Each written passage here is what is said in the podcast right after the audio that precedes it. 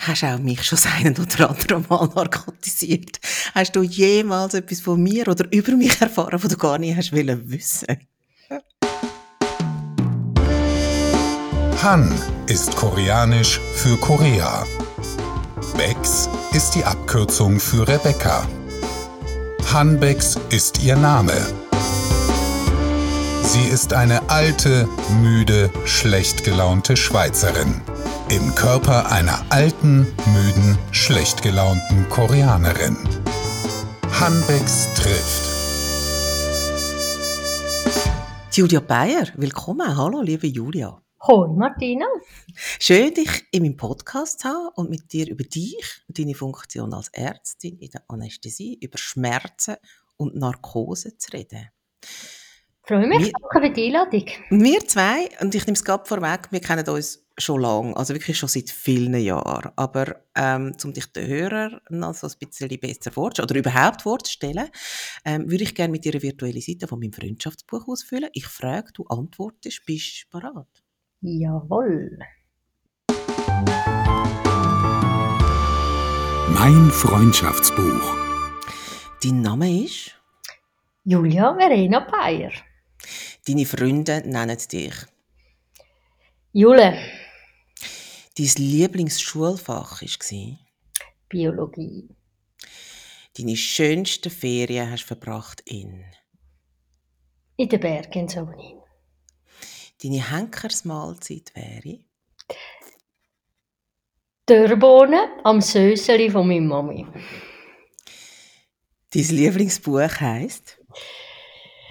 Ähm, James Clavell, King's Red.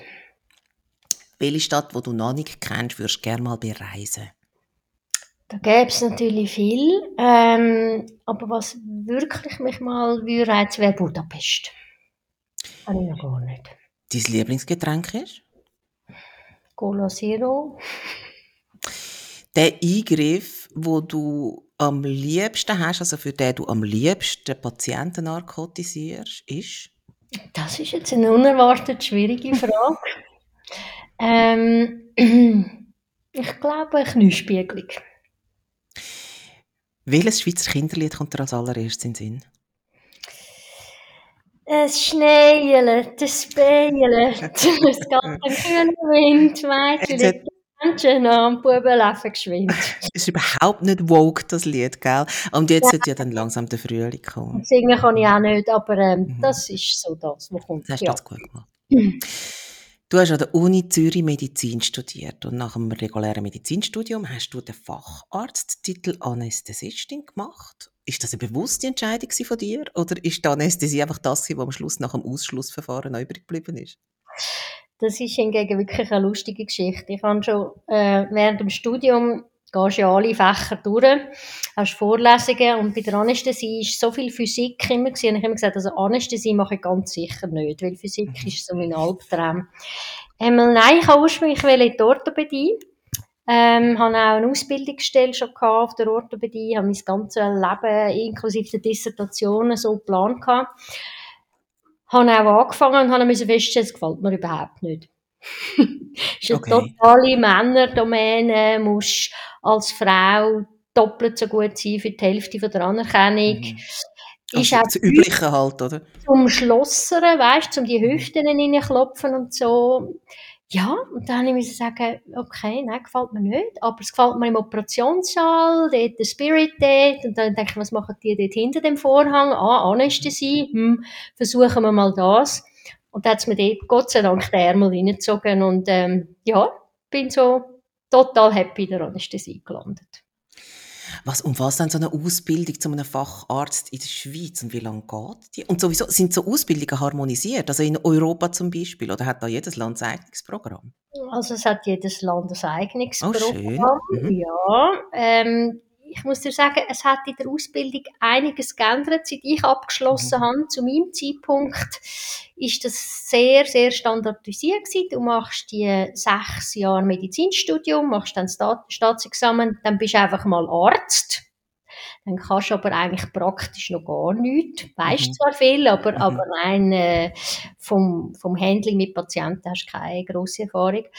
Und dann ähm, geht es sechs Jahre, wo du deine Fachausbildung machst. Also wow. das Chirurgie, Dermatologie, Anästhesie. Ähm, in dieser Zeit schaffst du aber als mhm. Assistenzarzt und musst einfach an deine Jahre quasi absolvieren und dann Facharztprüfung bestehen, die schriftlich und die mündlich. Und dann hast du den Zusatztitel Facharzt, bei mir jetzt Anästhesie und Reanimation, wie es ganz richtig heißt. Mhm. Mhm. Du hast ja auch schon im Ausland gelebt und geschafft. Also ich erinnere mich an Einsätze, glaube so auf dem afrikanischen Kontinent. Das ist vielleicht nicht wahnsinnig lang, aber du bist auf jeden Fall gewesen. Du hast auch schon in Irland gelebt und geschafft. Ist es für einen Arzt ohne Problem möglich, in anderen Ländern zu praktizieren? Welche Erfahrungen hast du da gemacht?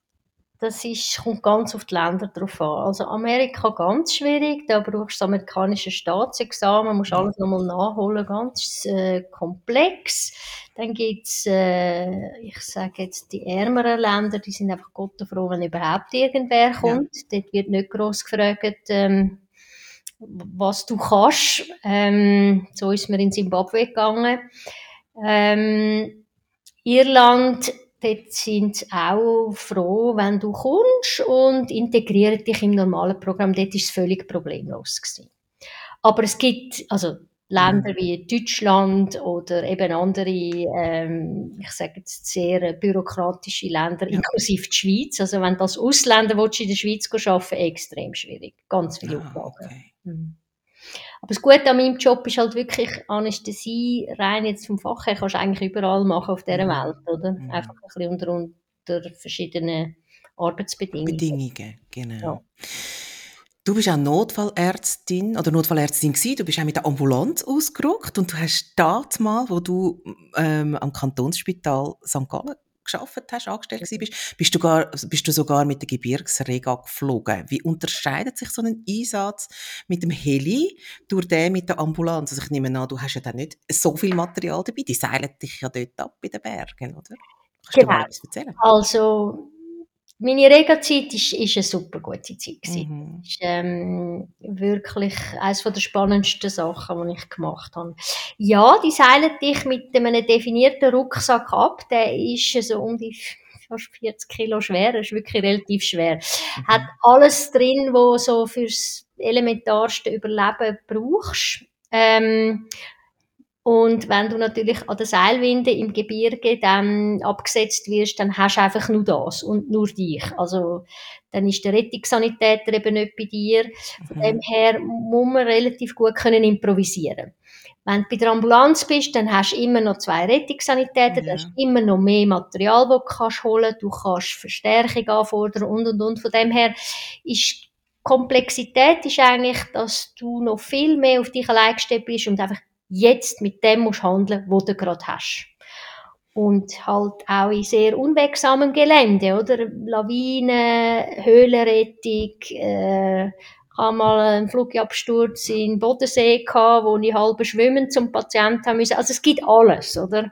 Und da musst du einfach ähm, klaren Kopf behalten und dann relativ gut think outside the box. Mhm. Wie, wie komme ich zum Ziel, oder?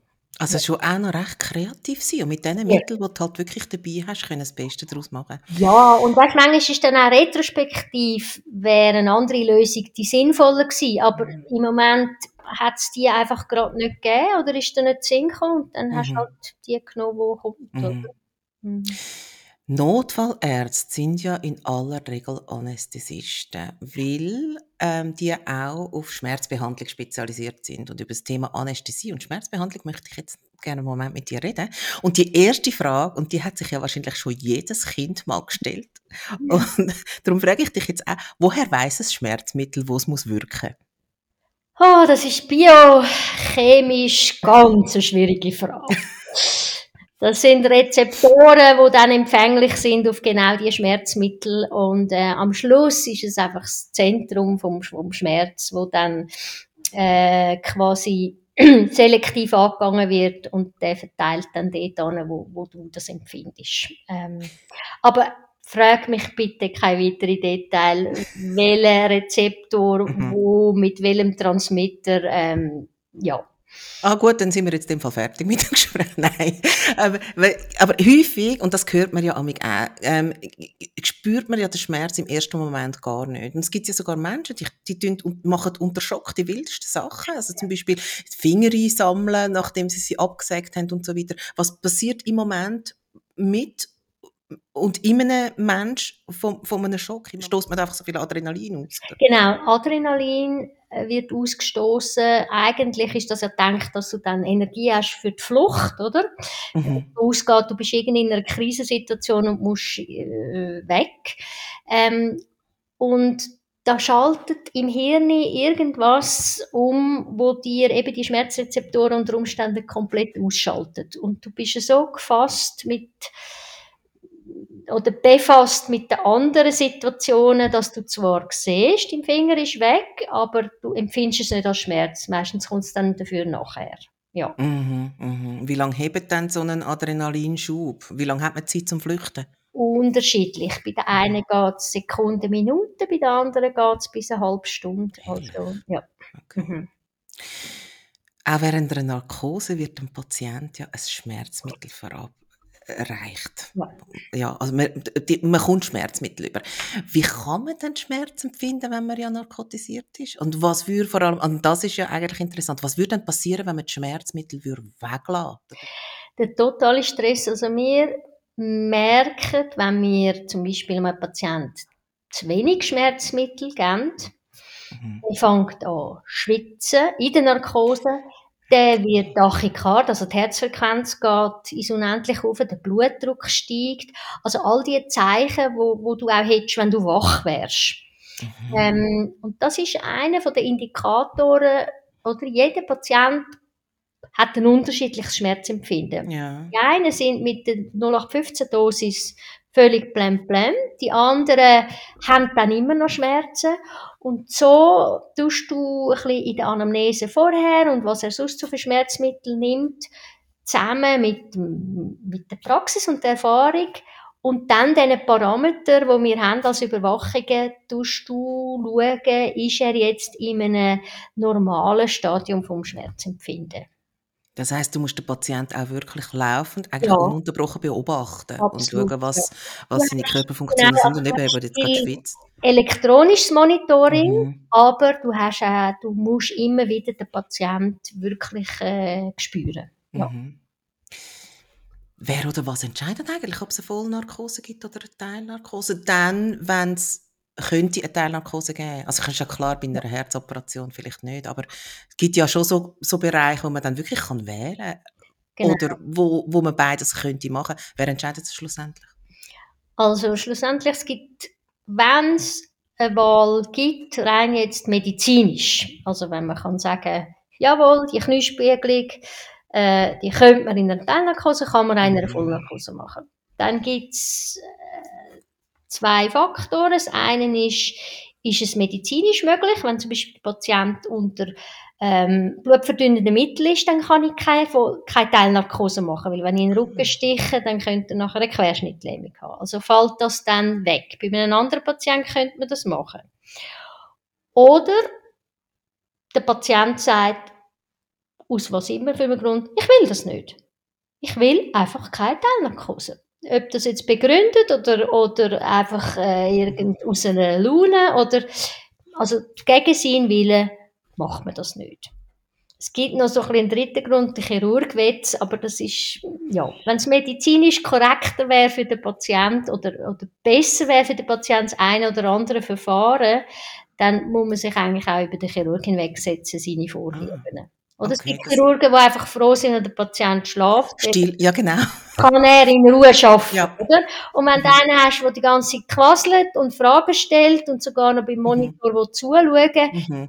das haben nicht alle gleich gern, oder? Ja. Aber wenn der Patient massiv will profitieren wird er Teilnarkose, weil er Lungenproblem hat, oder, mhm. oder, mhm. dann muss man das halt in Kauf nehmen. Mhm. Du führst ja mit allen Patienten, also jeder Anästhesist führt mit allen Patienten ein Vorgespräch und erklärst und machst auf Gefahren aufmerksam, klärst auch viel ab. Ist das ähm, ein, wirklich nur ein Aufklärungsgespräch oder ist es auch so ein, ein Absicherungsgespräch und sich der Verantwortung zu entziehen? Kann man das überhaupt? Also das Aufklärungsgespräch, das ist vorgegeben, das musst du einfach machen. Mm. Viel wichtiger ist in dem Gespräch auch ein bisschen den Patienten kennenzulernen und herauszufinden, hm, weißt, sie tun ja nicht alle Fragen so korrekt beantworten. Nicht? Und eigentlich immer sagen, also am Priester und am Anästhesist solltest du eigentlich nicht anlügen, weil die yeah. finden es nachher raus. Ähm, nein, aber weißt, es gibt eben Patienten, wo, die sind echt nicht geeignet für eine Teilnarkose. Die, die, die sind jetzt schon aufgeregt und haben Schiss und, und schon im Gespräch äh, Dort merkst du dann ein bisschen, dass du sie eher musst Richtung Vollnarkose lenken und ihnen eher mhm. so ein bisschen sagen, sie, ich glaube, für sie wäre das Bessere. Mhm. Ähm, absichern in dem Sinn, du kannst dich, äh, ja, also du musst einfach auf alle Nebenwirkungen aufmerksam machen, du musst es auch unterschreiben lassen. Mhm. Und dann bist du in der Schweiz abgesichert. Ausser natürlich, man kann dir äh, Fahrlässigkeit oder äh, unter Drogenkonsum etwas äh, nachweisen. Ähm, ja, aber in der Schweiz, kann man dann nicht über, überhaupt in der Schweiz medizinisches Personal verklagen? So, also, ich meine, in, in den Staaten ist es ja bekannt, es sind ja, ja Unsummen. In der Schweiz auch? Ja, kannst aber eben, es muss okay. Grobfahrlässigkeit ja. sein. Also, du musst können sagen, mhm. sie hat mich besoffen anästhesiert und hat darum das falsche Medi gegeben. Mhm. Oder er hat, ähm, bei einer Teilnarkose da 7000 Mal in den Arm gestochen und ein Blutbad gemacht und hat das offenbar noch nie gemacht und ich sehe jetzt äh, mhm. einen lahmen Arm irgendwie so. Ja. Das Massaker angerichtet. Ist ähm, nie so wie in Amerika. Also, Fall, ja. ja. genau. Falsches Medi hast du gesagt. Wer, mhm. Nach welchem Kriterium wird dann entschieden, welches Anästhetikum das verabreicht wird? Ist das, liegt das in der Natur vom, vom von der Operation oder gibt es auch einen Entscheidungsfreiraum?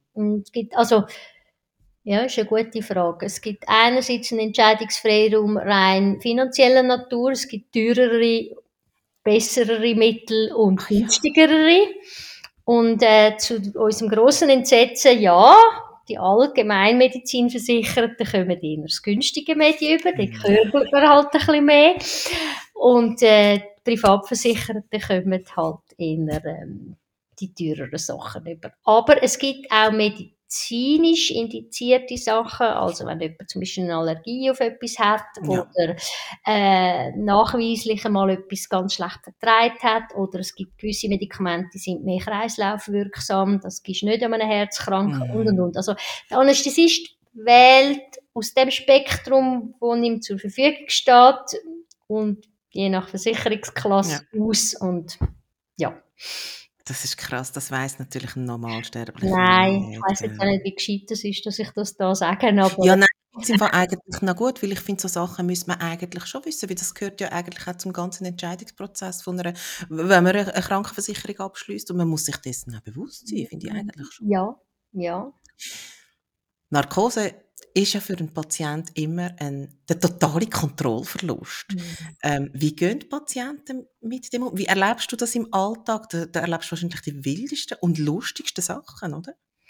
Ja, es ist, das ist spannend. Du merkst ja schon ein bisschen im Vorgespräch, beim Patient ist das eine, wo dem ist es ein bisschen gleich, der ist der Kontrollverlust, der sagt einfach, ich will so wenig wie möglich erleben, spritzen sie mich ab, ich will einfach nichts wissen. Mhm. Und dann gibt's die, die einen totalen Kontrollwahn schon fast haben, äh, wo, wo alles bis ins Detail musst erklären und wenn es ist, in welcher Dosierung und, und also es gibt alles und es gibt auch die, die total high sind und fliegen und dich äh, am Schluss von der Narkose äh, halb heiraten. Es gibt alles. Also, okay. ja. Du hast auch mich schon das eine oder andere Mal narkotisiert. Hast du jemals etwas von mir oder über mich erfahren, was du gar nicht hast wollen? Jetzt muss ich gerade überlegen. Ne? Du hast dich eigentlich total korrekt verhalten. Ich bin auf jeden Fall nie verklagt worden und umgekehrt. Aber, ähm, ich habe nicht irgendwelche kurlige Sachen gesagt. Viele Patienten tun ja beim Einschlafen oder beim Aufwachen erzählen es ein bisschen aus dem Nähkästchen. Mhm. Wir unterstehen natürlich am Arztgeheimnis, mhm. aber da, ähm, nein, da kann ich jetzt äh, gar nicht äh, irgendwie Negatives über dich erzählen. Hast du mehr gebraucht als andere? Nein, das ist ja noch gut zu wissen. Ähm, Narkose legen ist ja eine Teamarbeit. Und ich habe wirklich schon so viel, du weißt, ich habe schon so viele Operationen gehabt. Ja. Ähm, ich habe das ja schon mitbekommen. Aber trotzdem, ich habe mich dann trotzdem nicht geachtet, dass ich es jetzt so genau gewusst hätte, als ich über das Gespräch jetzt nachgedacht habe. Wer außer dir ist sonst noch an einer Narkose beteiligt? Also das ist ganz eine wichtige und gute Frage, weil mir ist das ein grosses Anliegen. Man ist immer ein Zweierteam, Narkoseschwester und der Narkosearzt. Ich vergleiche es immer ein bisschen mit Pilot und Co-Pilot. Mhm. Es braucht immer zwei zum Starten und zum Landen. Also beim äh, Anfang von einer Narkose und dann wieder beim Aufwachen. Zwischendurch, wenn alles gut läuft und im Steady State ist, dann kann einer von beiden, ich sage hüten, der Patient. Ja. Braucht nicht beide. Ähm, und das Teamwork ist essentiell, auch für den Patienten. Wenn ein Team Hand in Hand schafft und auch genau die Abläufe vom anderen kennt und vor allem in der schwierigen Situation, oder, ähm, dann ist es also wirklich essentiell, dass man äh, auf Augenhöhe miteinander kann kommunizieren Weil es in der Anästhesie geht es ja uh, lang gut und dann kann es innerhalb Sekunden mhm. lebensbedrohlich werden. Und dann ist jede Handlung muss sitzen und die Kommunikation zwischen der Anästhesiepflege und dem Arzt muss absolut funktionieren. Ja, darum äh, ärgere ich mich immer, wenn es einfach nur so heisst, ja, da ist noch irgendeine so Narkoseschwester dabei gewesen. Nein, die haben ganz einen wichtigen Stellenwert. Mhm, mh. Und in meinem Team sind die immer auf Augenhöhe. Es gibt leider sehr viele Ärzte, wo das immer, wo dann ist die Pflege ein bisschen eben so ein bisschen, ja, als mhm. niederere Kategorie und das sind ja nicht die Studierten und so. Das, denke ich, ist ein grosser Fehler. Kann man bei Kurzzeitnarkose, weißt du, so Magenspiegelung, Darmspiegelung und so, genauso weg sein wie in einer langen Narkose? Also man braucht ja dann ja keine mhm. Beatmung. Ja, genau. Und, oder kommt man da eigentlich theoretisch alles mit über und kann sich einfach nicht daran erinnern? Es ist nicht das Gleiche, oder? Es ist nicht das Gleiche. Du kannst mit dem gleichen Mittel beides machen. Der grosse Unterschied ist die Frage der Dosierung. Mhm. Bei einer Magenspiegelung dosierst du so, dass der Patient nichts mitbekommt Mhm. aber noch selber schnauft. Eine Art mhm. wie beim Schlafen. Also wenn du normal in einem Tiefschlaf daheim bist, oder? Dann schnaufst du auch selber, kommst aber jetzt nicht mit über, dass äh, jemand noch ins Zimmer kommt oder nicht. Und bei einer tiefen Sedation mit dem gleichen Mittel, wo du dann nicht mehr schnaufst, dann musst du den künstlich beatmen. Ist das Propofol? Das ist eines der besten und, ich, ich, und das über? Kann ich mir das selber verabreichen? Kannst ja, du mir ja, das sagen? Ja. Weisse Schlafmilch, ja. Das ist unglaublich. Also ich meine, ja, nach... Herzherd wird es total ähm, gut gehandelt. Ja. Aber das kann man nur, also das funktioniert nur intravenös, oder? Ja. Ja, aber da ist es ja bei mir schon gelaufen, das weißt du. Aber es ist natürlich wahnsinnig, Ja, und es ist Also natürlich eine Frage der Dosierung. Also ja. Michael Jackson, dort war auch Propofol im Spiel gewesen, und der hat Ja gut, aber der ist mir auch sehr tot jetzt. grosse Fehler gemacht. Mhm. Er hat nicht den Anästhesist genommen, sondern mhm. den Kardiolog. Ja. Der kann nicht beatmen. Ja, okay, alles klar. Ich, kann schnell, ich möchte noch schnell einen Schwenker machen. Du hast mir mal erzählt, Kinder brauchen mehr Beruhigungsmittel als Erwachsene, weil einfach der Kreislauf ja so hoch durchläuft. Brauchen sie auch mehr Anästhetika? Ja. Schon noch krass, oder? Ja. Braucht es für zum Kind narkotisieren eine Spezialausbildung oder kann das jeder, der eine Fachausbildung hat? Nein, also du tust auf deinem Weg zum Facharzt Anästhesie machst du auch so eine Rotation auf, in einem Kinderspital. Mhm. Das ist vorgegeben. Ähm, und dann kannst du so das 0815. Ich muss aber sagen, das Handling ist relativ schwierig und muss man regelmäßig machen. damit man Ajour bleibt. Also du kannst das nicht einmal lernen und dann kannst du es für immer, weil das Kind ist nicht einfach ein kleiner Erwachsener. Es Ja. wirklich Kinderanästhesie ist eine ganz spezielle Herausforderung und die meisten landen dann ganz in der Kinderanästhesie und machen gar keine Erwachsene mehr. Ähm, wird aber auch noch sehr unterschieden, die ganz kleinen Buschis Mhm. und ich sage jetzt, weißt du, wenn eins so ab 20 Kilo ist es dann nicht mehr ganz so, Ja. ja. Okay, okay. Also kommen wir wieder zurück zu den Erwachsenen. Man wird ja bei einer, also bei einer größeren Operation wird man ja beatmet, weil der Patient ähm, gar nicht selber kann schnaufen. Ab welchem Zeitpunkt hört man dann auf schnaufen? Weil ich habe noch gar nie einen Schluch gespürt. Hoffentlich auch nicht. Sonst hätte Aber- das ist ganz schlecht. Ja schon, aber ich meine, du musst ja dann, du musst ja in dem Fall ja wirklich genau Ja. den Zeitpunkt verwünschen und Ja. dann innen mit dem Ding. Also es kratzt ja dann manchmal schon ein bisschen, wenn man aufwacht, aber Aber erst nachher. Also das, Ja. das du. Nein, du hast äh, einen gewissen Zeitraum, wo der Patient komplett weg ist und selber nicht schnauft. Und je nach Patient, bei einem gesunden Patient hast du da, ich sage jetzt, fast eine Minute Zeit, um den Schlauch Mhm. tun. Mhm. Und in dieser Zeit machst du das auch. Da ist er aber weg, also da, da ist er nicht wach, oder? Darum erinnert er sich auch nicht dran. Und darum geht es auch so schnell, weil da wehrt sich auch niemand. Genau, Aha, kann okay. gar nicht wehren. Ja. Mhm. Weil du Mhm. tust ja die Atemmuskulatur auch noch aktiv, also die, nicht die Atemmuskulatur, Entschuldigung, äh, die, die sonstige Muskulatur relaxieren, also flachlegen, damit alles schlapp ist, damit der Beatmungsschluch problemlos reinbringst. Ist das nur wegen dem Beatmungsschluch oder ist das damit der Patient auch nicht sonst nicht umzuckt während der Operation? Ähm, es ist beides. Also das erste Mhm. Mal ist es einfach zum Beatmungsschluch Mhm. rein tun. Mhm. Wenn es es nachher für die Operation nicht mehr braucht, weil sie eben irgendetwas am Zehen machen, dann gibt man das Mittel nicht mehr, das Muskelrelaxantium. Ja. Wenn sie aber am Bauch operieren, wo wirklich Mhm. die Bauchmuskulatur muss schlaff sein, sonst kann der Operateur da nicht sauber äh, arbeiten, dann du das repetitiv nach. Okay. Also und dann, und dann pennt der Patient mal. Was passiert im Operationssaal während einer Operation? Erzählt man sich dann mal einen Schwank aus dem Leben oder ein bisschen Witz oder läuft Musik? Und erzähl mal ein bisschen. Gibt alles. Und wer entscheidet darüber, oder? Also, Äh, ja, also entscheiden ehrlicherweise, es ist schon die Domäne vom Chirurg. mhm. Er bringt den Patient und er ist der, äh, wo sich am meisten muss konzentrieren für die Operation. Da gibt es einige, die kommen mit dem eigenen iPod und Mhm. dann läuft laut Musik von Opern bis hin zu, wo alle mitsingen. Es gibt Operateure, die verlangen absolut mucksmüsli still. Also selbst Minigeräte, wo ja auch immer wieder mal einen Pieps machen, muss ich auf minimal stellen. Ähm, dann gibt's die, die ohne Punkt und Komma durchschnurren und das ganze Wochenende erzählen. Mhm. Ähm, es gibt die, die schäkern mit den Schwestern. Es gibt alles.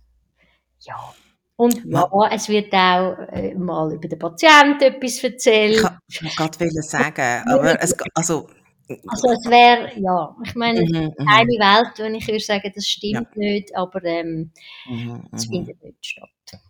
Und wird einmal so ein bisschen schaber. Also ich meine, ihr habt wahrscheinlich noch nie einem Patienten schnell aufgemalt oder ein Partyhütchen angelegt, aber äh, manchmal ist man schon so ein bisschen versucht, nehme ich an, gerade wenn es eine lange Operation ist und es ist dann einfach so ein bisschen langweilig sonst. Also oder? Patienten, die ich kenne und ich weiß, die vertragen den Scherz. Ähm, ich habe zum Beispiel am Christian, wo er die Hand hat müssen operieren, äh, haben wir ihm nachher die Fingernägel angemalt und er ist dann mit knallroten Fingernägeln aufgewacht. So Zeug, ja. Aber das machst du natürlich nur ähm, bei Menschen, die du kennst. Oder, Ja. Also, Was hast du mit mir gemacht, Julia? Nein, also gut. hat Piercing gestochen. Das hätte ich, glaube ich, gemerkt mittlerweile. Du hast vorher gesagt, gell, wenn, glaub, wenn jemand eine Blutgerinnungsstörung hat, dann darfst du ihn nicht teilnarkotisieren, weil es könnte die Querschnittlähmung geben, also die Periduralanästhesie oder Spinalanästhesie. Da gibt es ja so das Gerücht, dass man kann gelähmt, also es kann eine Lähmung ähm, hervorrufen. Stimmt das in dem Fall? Ja, das stimmt. Man muss sich aber sehr, sehr blöd anstellen. Ähm, ich sage es jetzt so, noch einige Zeit früher hat man auch viel größere Nadeln für das genommen und auch schlechtere Medikamente Mm. Ähm, und ist das vielleicht noch eher mal vorgekommen in der heutigen Zeit, wo du eben all die Sicherheitsaspekte ähm, beachtest, also nur schon, wenn jemand äh, Aspirin genommen hat, dann stichst äh, unter Umständen schon nicht mehr in den Rücken und Nadeln viel dünner und Medikamente besser, plus es ist ja so, wenn du reinstichst und der Patient hat so wie einen Ischiasreiz ab, dann ist noch nichts passiert. Mhm. Aber wenn du dann auch noch das Medi reinjagst, dann kann es eine Nervenlähmung geben, oder? Und ich meine, also, Mhm. das, man, das macht wirklich eigentlich niemand. Darum, die Chance, dass, dass du mit einer Querschnittlähmung in der Schweiz wegen einer Teilnarkose rauskommst, also ist, ist minimalst. Also es ist gefährlicher, über die Straße zu laufen und vom Auto verkarrt zu werden. Von der Wahrscheinlichkeitstheorie her, okay. Ja. Kann es passieren, dass ein Patient nicht mehr aus der Narkose verwacht? Also nicht, dass er stirbt, sondern dass er ihn einfach nicht mehr wach bringt? Dass er dann so zwischen die Welten ähm, oder so im Koma ist? Kann es geben, ganz, ganz selten. Und es muss äh, eine extrem spezielle Konstellation sein. Ähm, das häufigste, dass sie mal gerade nicht verwachen, ist, weil sie unerkannt plötzlich in einer Unterzuckerung sind, bei einem Diabetes, den man vorher nicht gewusst hat, sehr selten. Oder dass er vorgängig, ohne es dir zu sagen, ganz viel Opiat genommen hat und ähm, ja, einfach dann Mhm. einen Überhang hat, oder? Weil du hast es nicht gewusst. Die bringst du alle wieder wach, wenn du dann herausfindest, was es ist. Einfach Verzögerung. Dort ist dann das Gegenmedi Mhm. und so weiter. Ähm, dass jemand gar nicht mehr verwacht, quasi im Koma bleibt, ähm, dann müsste er eigentlich während dem Eingriff einen Hirnschlag erleiden, und zwar so einen starken, dass er nicht mehr erwacht. Ein, Und das wäre ein äh, extremer ja, Zufall, oder? Narkose tut das ja. nicht fördern, oder? Nein, Mhm. nein. Also Mhm. das ist, wäre eine absolute Rarität.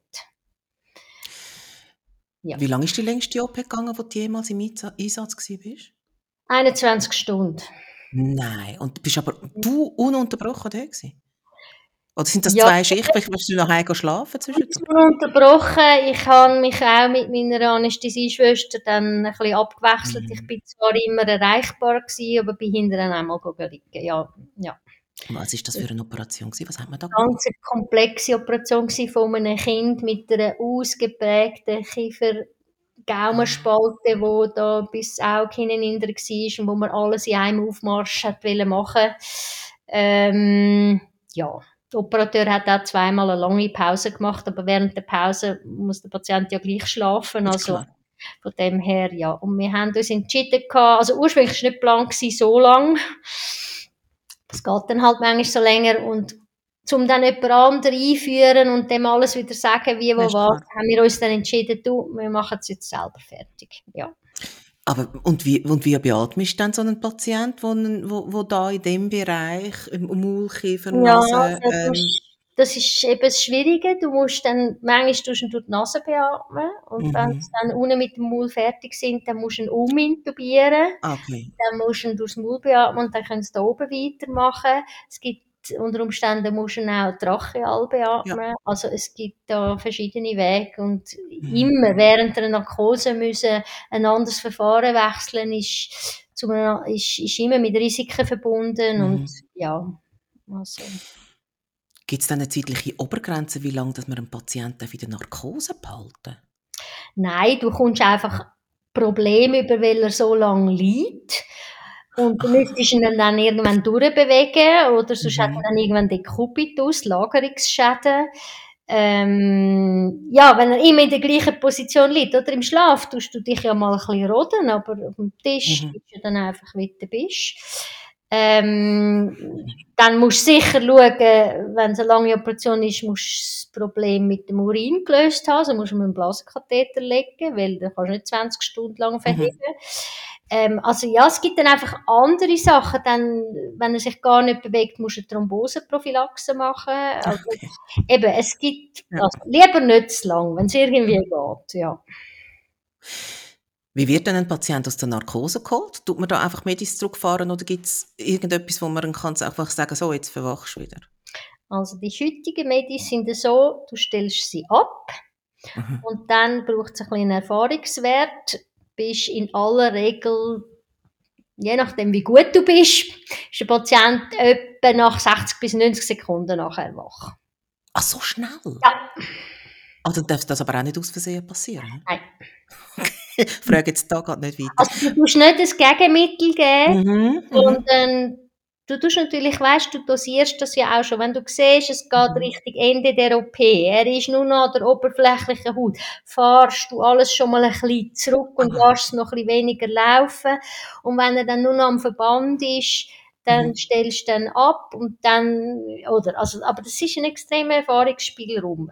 Am Anfang die Assistenten, die stellen gar nichts ab, bis der Chirurg aus dem Raum ja, ist. Klar. Und dann tun sie zusammen mit einem. Erfahrenen äh, dann das mal ein bisschen lernen, oder? Weil mhm. das willst du jetzt wirklich nicht, dass der Patient mhm. zu früh verwacht. Also. Mhm. Warum wird es gewissen Patienten nach einer Vollnarkose schlecht? Ist das eben, weil sie, weil, weil sie ein Mittel bekommen, das halt nicht so teuer ist und nein, nein. Nur, nur das Billige? nicht nur, nein, es gibt gewisse äh, Risikofaktoren, dass es den Patienten schlecht wird. Eines davon ist, dass man eine Frau ist. Oh, schön. Wir ja. haben ja sonst kein Problem.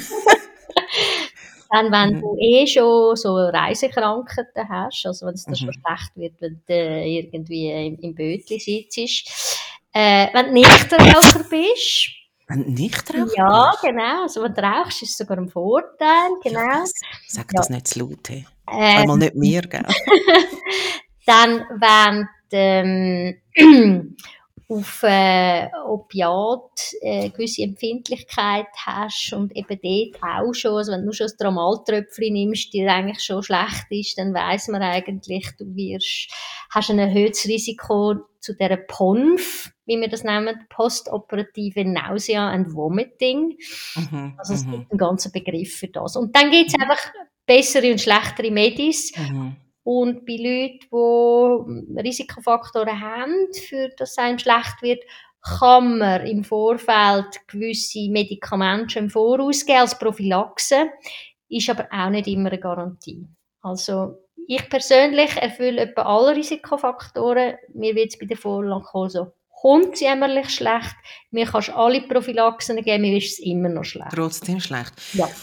Oh je. Ähm, ich habe also wenn ich, wenn ich Morphin nehme, also so Opiat, mhm. mhm. schlucke, dann wird es mir auch schlecht. Mhm. Wenn ich es aber intravenös bekomme oder mit dem coolen Apparat, das du mir auch schon gegeben hast und gesagt hast, kannst du einfach drücken, ja. ähm, dann wird es mir nicht schlecht. Warum, warum ist das so? Ähm, es kommt, sind verschiedene Morphinpräparate, die du nimmst. Das okay. Intravenöse ist ein anderes als das, was du schluckst. Und In dem Fall ist, ist klar. jetzt einfach das, was du mhm. schluckst, mhm. äh, offensichtlich nicht, nicht die genau. ideale Wahl gewesen. Mhm. Ja. Nach einer Vollnarkose ist mir, also ich auf jeden Fall, häufig ein bisschen gaga. Also eben leider nicht nur ein bisschen. Warum geht es so lange, bis zum Beispiel das Erinnerungsvermögen voll da ist wieder. Bei mir geht das teilweise Wochen. Ich habe das Gefühl, mhm. bei gewissen ist, äh, Operationen ist es sogar Monate gegangen, bis ich das Gefühl hatte, ich bin jetzt wieder voll da. Es ist wie so ein langer Hangover. Es ist sehr individuell. Bei den einen kommt es gar nicht vor, bei den anderen mhm. geht es ein paar Tage oder Wochen. Man weiß es eigentlich nicht. Ah, okay. ja. Nicht mehr wegen dem Filmriss, oder? Früher mhm. hat man ja mhm. noch viel mit Benzodiazepin geschafft. Ja. Die machen so eine retrograde Amnesie. Mhm. Dort hast du einfach den Filmriss und der, der stört viele. Aber das, wie du es jetzt schilderst, sagen viele Patienten, das einfach, sagen einfach nicht ganz da und mhm. gewisse Sachen, nicht in Erinnerungslücken, aber mhm. einfach so ein bisschen dumpf irgendwie mhm. noch. Mhm. Ja. Und warum ist man nach einer Vollnarkose so oft so müde? Im Gegensatz zu äh, Darmspiegel Propofol, wo man sich ja nachher fühlt, als hätte man einfach 10 Stunden unter Palmen wie ein Baby geschlafen. Hm. Ich weiß es nicht. Okay. Gut. Ich glaube, es weiß es auch niemand anders. Mhm. Ähm, nach dem Verwachen wird vom Anästhesisten Anästhesist, also wird man ja weiterhin mit Schmerzmedikamenten versorgt. Und das gehört auch zum Aufgabenbereich von euch. Gibt es da Indikatoren, die auf das Maß vom Schmerz hinweisen? Oder müsst ihr einfach ähm, euch darauf verlassen, was der Patient sagt? Also es gibt so ganz eine einfache Skala, wo du immer wieder gefragt wirst, Schmerz zwischen 0 und 10. 10 ist, äh, du verreckst fast und 0 mhm. ist, ist nichts. Und dann sagst du eine Zahl. Und es ist ganz klar, wenn du eine Zahl grösser als 3 sagst, kommst du Schmerzmittel über.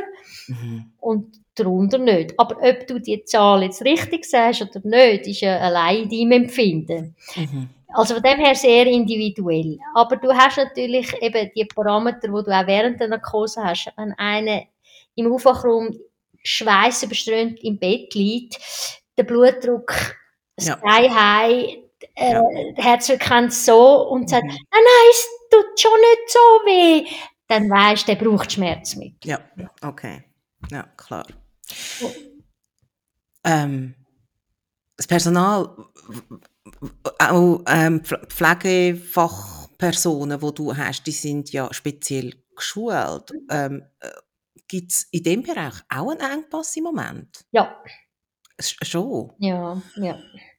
Wir haben auch, also Fachkräftemangel ist mhm. ganz mhm. extrem. Da ist nicht zuletzt auch die ganze äh, Covid-Pandemie nicht unschuldig. Also mhm. Pflegefach Frauen, die auf der Anästhesie normalerweise arbeiten, haben auch müssen auf den Intensivstationen aushelfen. Mhm. Und das ist sehr, sehr eine anspruchsvolle Zeit gewesen, für alle.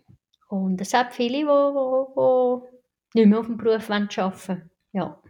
Oder nur noch Teilzeit, wo einfach mhm. der Workload zu gross geworden ist und sagen, ja. ich mag nicht mehr 100 Prozent. Ich, äh, ja, und absolut nachvollziehbar. Und die Ausbildungsstellen haben ja nicht zugenommen und äh, die Restriktionen, wer man vom Ausland alles reinnehmen wird immer grösser. Also darum mhm. ja, haben wir einen riesigen Fachmangel, Fachkräftemangel.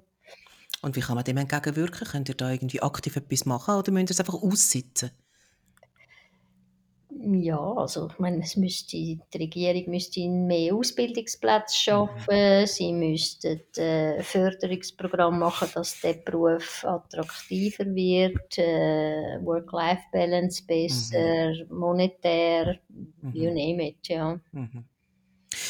Ich habe auf Twitter erzählt, dass ich mit einer Anästhesistin einen Podcast aufzeichnen werde und ähm, habe gefragt, ob jemand antworten möchte. Mhm. Und dann sind ein paar Fragen gekommen. Bist du bereit für ein paar Fragen aus dem Internet? Probier's, ja. Fragen aus dem Internet. Also so viel sind es nicht, ich habe einfach ein paar rausgepickt, die wir jetzt auch noch nicht angesprochen haben. Was unterscheidet eine Narkose vom normalen Schlaf? Das möchte Nathalie wissen. Kann man das sagen? Kannst du das schildern? Also abgesehen davon, dass es chemisch induziert ist. Mhm, mhm. ähm, wir haben ja, also in der Schweiz ist es eigentlich fast standardmäßig, dass wir so eine Hirnstromkurve Hirnstromkurvenmessung machen während der Narkose, zum Narkose oder eben die Schlaftiefe zu messen. Mhm. Und die Tiefe ist bei einer Vollnarkose, wir reden jetzt nicht von einer Sedation, eben bei einer mhm. Magenspiegel, mhm ist einiges tiefer, als wenn du mhm. einfach schlafst. Das ist aber wirklich die, die, die chemisch induzierte Narkose. Ja. Also es ist eigentlich wie Schlafen, nur krasser? Ja. Okay. Jemand anderes fragt, welche Sucht beeinflussen die Wirkung von einer Narkose? Praktisch alle. Also wenn du viel Alkohol trinkst, wenn du viel Schlafmittel nimmst, wenn du aufputschende Mittel wie Kokain, Ecstasy nimmst, wenn du sehr viel Schmerzmittel nimmst, gerade auf Opiatbasis, das beeinflusst Narkose sehr. Darum mhm. eben sechs am Anästhesist, was du nimmst, mhm. weil der muss dann entsprechend gewisse Mittel viel mehr oder viel weniger geben. Okay. Und dann hat es ein Paar gegeben, die haben erzählt, dass sie selber schon betroffen waren oder jemand kennt, der jemanden kennt und so. Du weißt nicht mehr, du weißt, was kommt. Die sind schon aufgewacht während einer Narkose. Jemand hat zum Beispiel erzählt, dass sie bei einer, während einer Polypenentfernung verwachen. Mhm. Und alle Betroffenen sind aber aus Deutschland gekommen, wo, ich möchte das jetzt einfach noch gesagt haben, woran, wo könnte das liegen? Ist die Dosierung einfach zu klein? Oder was ist das? Also Polypen, reden wir vom Darm oder reden wir von der Nase? Das, ja, das weiss ich im Fall. Nein, das weiss ich im Fall nicht. Okay, ich kann es dann gar nicht so genau wissen. Aber ähm, kann es passieren?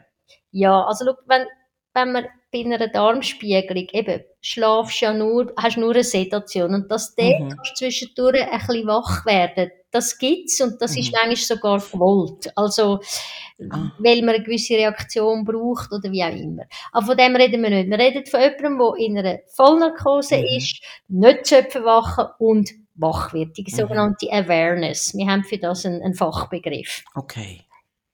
Ja, das gibt's. Leider. Mhm. Ähm, je besser monitorisiert und je, je die Medizin ist in einem Land, desto seltener, weil du ganz viele Parameter hast, die verhindern oder dir zeigen sollten, dass es nicht passiert. Also Technologie. Technologie, mhm. genau.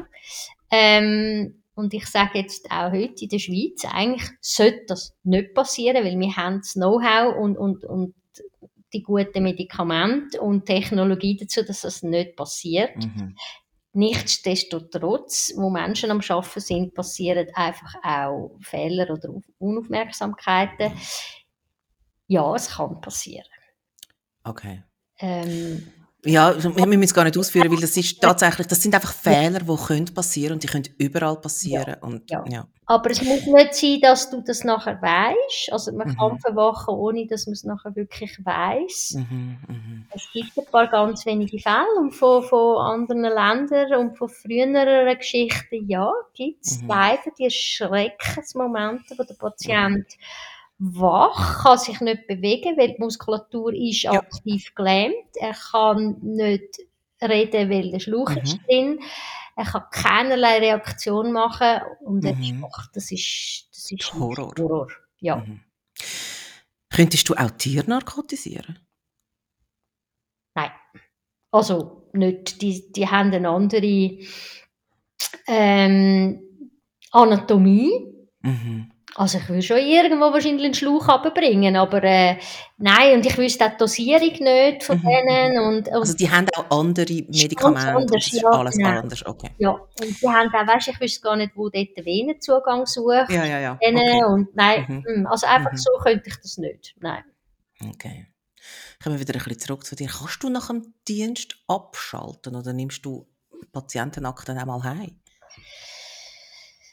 Ja, ich bin da sicher nicht die Beste, die abschalten kann. Ähm, mhm. ich identifiziere mich sehr mit den Patienten. Ich ähm, will bei jedem eigentlich das Bestmögliche für ihn rausholen. Und es gibt immer noch gewisse Schicksale, die mich dann ja, berühren. Wo ich zwar während der Arbeit fokussiert bin und alles, aber wo du dann, dann die Heime bist, ja. Gibt es, wenn man wenn so ein Fehler passiert, gibt es einen standardisierten Ablauf, was man, was man macht, um A, ähm, so einen Fehler nicht wiederholen, um B, den Mitarbeiter irgendwie zu betreuen, was auch immer er braucht, psychologisch betreuen und so weiter. Ähm, oder kommt es so selten vor, dass es dann einfach jedes Mal gerade irgendwie ein, ein Spezialfall wird? Je nachdem, wo du schaffst, wird da sehr mhm. viel Wert darauf gelegt. Ich habe zum Glück einige Spitäler das dürfen erleben, dass man das sehr ernst nimmt und gut mhm. behandelt. Es gibt auch die anderen Beispiele. Im idealen Fall, sobald man den Fehler behoben oder erkannt hat und die Notfallsituation durch ist, setzt man sich sehr zeitnah mit allen Beteiligten mhm. zusammen, mhm. macht ein sogenanntes Debriefing jeder kann aus seiner Warte erzählen, wie, wo, was. Und dann sucht man aktiv, wo hat es Sachen, wo man hätte können anders machen, hätte sollen anders machen. Und dann zeigt man auch auf, was können wir verändern in unserem Prozess, damit das nicht mehr passiert. Und dann auch gibt es gewisse Anpassungen an gewisse Standards, wenn zum Beispiel ein Medikament verwechselt worden ist, weil es ein bisschen ähnlich mhm. aussieht wie das andere, dann sagt man, wir tauschen das jetzt aus, wir nehmen einen anderen Hersteller, wo dann die Ampulle grün ist und die andere ist rot und dann kann es keine Verwechslung mehr geben. Was ist, wenn ein Patient stirbt während der Operation? Also ich meine, also, ja, was ist denn? Dann ist er tot, aber äh, sagst dann einfach, ja gut, also jetzt ähm, ist es definitiv, wir können nicht mehr reden, wir stellen alles ab, äh, übergibt dann, was, ja, was passiert dann? Also wenn es unerwartet ist, dann gilt es als äh, außergewöhnlicher Todesfall. AGT. Mhm. AGT und dann gibt es ein ganzes Rösslispiel. Dann gibt es, egal ob du im Spital oder außerhalb bist, dann kommt, äh, muss die Polizei vor Ort kommen mhm. und, und, und. Dann wird das untersucht. Das ist auch mhm. richtig. Ähm, wenn es jetzt, also ich meine, erwartet sollte es ja eigentlich nie sein, sonst mhm. wir nicht Narkose nicht tun. Aber wenn man, ich sage jetzt, vornherein weiss, der Patient hat so schlechte Überlebenschancen ähm, und man will jetzt gleich noch den Eingriff machen, dann klärt man ja auf und sagt, es kann sein, dass sie auf dem Tisch liegen bleiben und dann hat er entweder eine Patientenverfügung und sagt, mhm. wenn das der Fall ist, dann will ich nicht, dass er noch alle mhm. lebenserhaltenden Massnahmen macht und dann machen wir das auch nicht. Ähm, ja, also mhm ist sehr eine unangenehme Situation für alle. Ja, Zum Glück nicht sehr häufig. Ehrlicherweise, die meisten sterben dann nicht während der Operation, sondern du bringst sie auf die Intensivstation und dann ein paar Stunden später äh. Weil sie nicht mehr so engmaschig überwacht sind auch, gell? Mhm. Mal, dort sind sie eigentlich schon engmaschig schon. überwacht, aber wenn mhm. es halt einfach äh, bergab geht, dann, mhm. ja. Du bist im Moment, so wie ich, in einem Sabbatical, das ist ein totaler Zufall, und erholst dich von unzähligen Einsatz- und Überstunden. Wie sieht dein Jahr ähm, aus? Hast du irgendetwas geplant und hast du auch Plan für, was du machst nach der Pause? Nein, ich bin mich noch ein bisschen am Finden und Suchen, was ich mhm. mache. Also ich habe sicher mhm. äh, so viel geschafft, dass ich jetzt mal einfach äh, einen Moment lang wirklich mich von der Anästhesie ein bisschen erholen will ich werde sicher irgendeine Form wieder Anästhesie machen, weil das ist meine Leidenschaft und das äh, ist, aber wie und wo und was, nein, weiß ich noch nicht. Ich lasse mal auf mich zukommen und jetzt genieße ich mal einfach ein bisschen. Mhm. Nicht ständig müssen von einem Termin zum nächsten rennen. Mhm. Das hast du auch verdient. Gibt es noch irgendetwas, wo wir jetzt noch nicht darüber geredet haben von dem Bereich, wo du aber sagst, ey, und wenn wir jetzt schon darüber reden, dann ist mir jetzt einfach wichtig, dass, dass, dass das noch gesagt ist. Nein, ich glaube, das Wichtigste ist wirklich einfach, wenn man eine Operation vor sich hat und man muss eine Anästhesie haben, dass man sich ähm, wirklich im Gespräch mit dem Anästhesist sich die verschiedenen Optionen erklären lässt und dann für sich zusammen mit ihm wirklich aussucht, was wäre das beste Verfahren. Und vielleicht Fragen noch ehrlich beantwortet. Unbedingt. Mhm, also mhm. zwingend. Mhm. Hey Julia, ich danke dir ganz herzlich, dass du mich mitgenommen hast und mir Einblick gewährt hast in die Welt von der Träume und von deinem Job. Und ich wünsche dir wirklich alles Gute und ich hoffe, wir sehen uns gleich, zum Beispiel übermorgen. Danke vielmals. Und ich hoffe, ich muss dir nicht nochmal eine Narkose machen, sondern ähm, kommst du den Rest vom Leben durch ohne. Das, äh, das würde ich mir wünschen. Danke viel, vielmals. Hallo, das ist aber schön, dass du immer noch da bist. Mein Podcast scheint dir also gefallen zu haben. Das freut mich. Ich hoffe, du hast Spass daran gehabt und vielleicht sogar etwas Neues erfahren. Mir zumindest ist es so ergangen. Sonst würde ich das alles ja gar nicht machen. Schließlich ist das Projekt mit ganz schön viel Arbeit verbunden. Wenn du mich dabei möchtest unterstützen, kannst du das gerne über Patreon machen. Das wäre toll. Es wird dich überraschen. Du findest mich dort unter dem Namen Hanbex.